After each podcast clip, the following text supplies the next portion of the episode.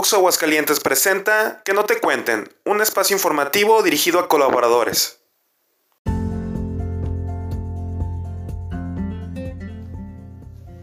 Buen día, bienvenidos a esta nueva emisión de Para que no te cuenten, información a la vuelta de tu vida.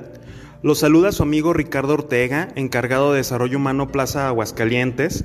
El día de hoy nos acompaña una persona muy especial, su nombre es Juan Manuel Bárcenas Gordoa. Él trabaja en el Hospital de Psiquiatría en el área de adicciones. El día de hoy nos estará hablando precisamente sobre esta problemática social. Juan, muchas gracias por estar con nosotros. No, al contrario, gracias a ti por la entrevista. Perfecto, pues mira, para comenzar, Juan, quisiera que nos pudieras compartir desde tu experiencia cómo tú puedes identificar a una persona que tiene una adicción. Bueno, para poder identificar a una persona con adicción tenemos que considerar varios aspectos. Uno de los principales sería que ha perdido el control sobre su consumo. Esto quiere decir que consume con más frecuencia o con más cantidad.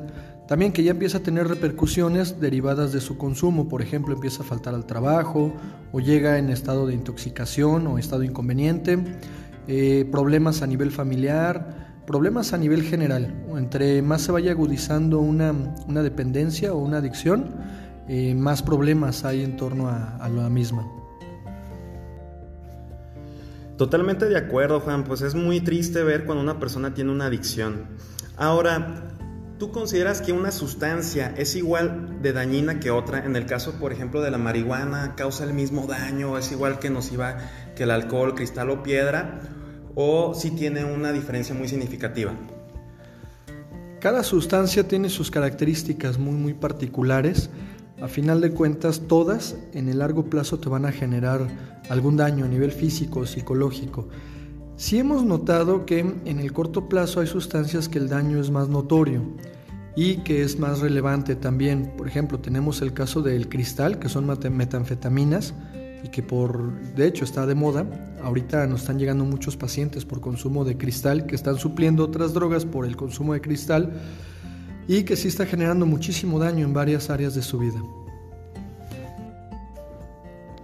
Juan, en tu trayectoria dentro del tratamiento de adicciones, ¿cuáles consideras que son las consecuencias más severas que te ha tocado ver a nivel físico, familiar y social que deberían saber aquellas personas que tienen pensado iniciar el consumo? Te voy a poner el caso específico de una droga que, como te decía, está muy de moda, el cristal, eh, que son metanfetaminas. Los efectos a largo plazo y hablando específicamente de cuestiones físicas, pues eh, aparte de generar la adicción, pueden generar paranoia, alucinaciones, delirios, eh, hay cambios marcados en la estructura y función cerebral, hay una pérdida de memoria, atención, concentración, sobre todo comportamiento agresivo y violento, hay una inestabilidad a nivel emocional muy marcada, eso es algo que este, hemos, hemos notado bastante cuando se internan aquí con nosotros.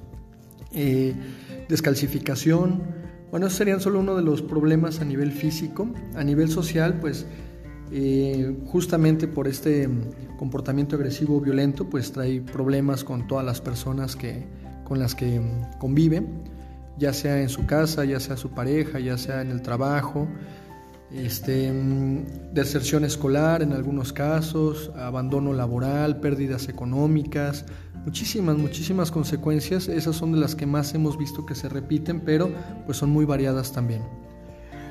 Ahorita tú mencionas algo muy importante, que personas llegan a presentar alucinaciones, paranoia, y, y tienen la idea que sustancias como lo que es la marihuana, por ser natural, no tiene este tipo de consecuencias como mencionas que cristal y la piedra. ¿Tú consideras que esto es real o también pueden llegar a presentarse en personas que consumen alcohol, marihuana, entre otras sustancias con menor intervención química? Hay muchos mitos en torno a las sustancias, a cualquier sustancia, pero específicamente en torno a la marihuana hay más mitos. Hemos, hemos visto que muchos pacientes cuando se internan con nosotros eh, quieren dejar el consumo de cristal, de alcohol o de otra sustancia y no quieren dejar el de, la marihuana justamente por las ideas que tienen en torno a... Te, te, explico rápidamente y te pongo un ejemplo. Yo estoy en el área de adicciones, pero también está el área de psiquiatría. En el área de psiquiatría hemos tenido muchos pacientes y es muy constante tener usuarios que vienen por consumo exclusivo de marihuana. o sea, no consumen otra cosa más que pura marihuana y cuando he tenido pacientes aquí en el área de adicciones que me dicen que la marihuana no hace daño, que no trae consecuencias, generalmente los llevo a psiquiatría y los pongo a convivir con algún paciente que consume marihuana y lo que les digo es platica con él y ya después me dice si hay consecuencias o no hay consecuencias. La marihuana es una de las sustancias que más psicotiza. Bueno, desafortunadamente ya llegamos, escuchas a la última parte de esta emisión. Agradecemos mucho su atención y también te agradecemos mucho a ti, Juan, por darnos este espacio y compartirnos información tan valiosa. Al contrario, muchísimas gracias a ustedes también por el espacio. Ya para dar conclusión a este podcast, ¿tendrías alguna recomendación que tú les pudieras dar a nuestros colaboradores de la empresa sobre este tema? Bueno, pues si conocen o tienen algún familiar o ustedes mismos tienen algún problema de adicción, acérquense a nosotros, acérquense a las instituciones pertinentes y busquen ayuda. Hoy en día ya no se discrimina tanto y este, al menos a nosotros nos regula la, la ley, nos basamos en normas, entonces la atención, sobre todo por los mitos que hay y por muchas situaciones que se generan en centros de rehabilitación, hoy en día han cambiado mucho las cosas acérquense, busquen ayuda y estamos este, aquí con toda la motivación para atenderlos. Muchas gracias. Muchas gracias nuevamente. Él es el psicólogo Juan Manuel Bárcenas Gordoa, especialista en el área de adicciones y adscrito al Hospital de Psiquiatría del Estado de Aguascalientes. Agradecemos mucho su atención. Estén al pendiente de los siguientes podcasts que se van a estar difundiendo y los mejores deseos para todos ustedes.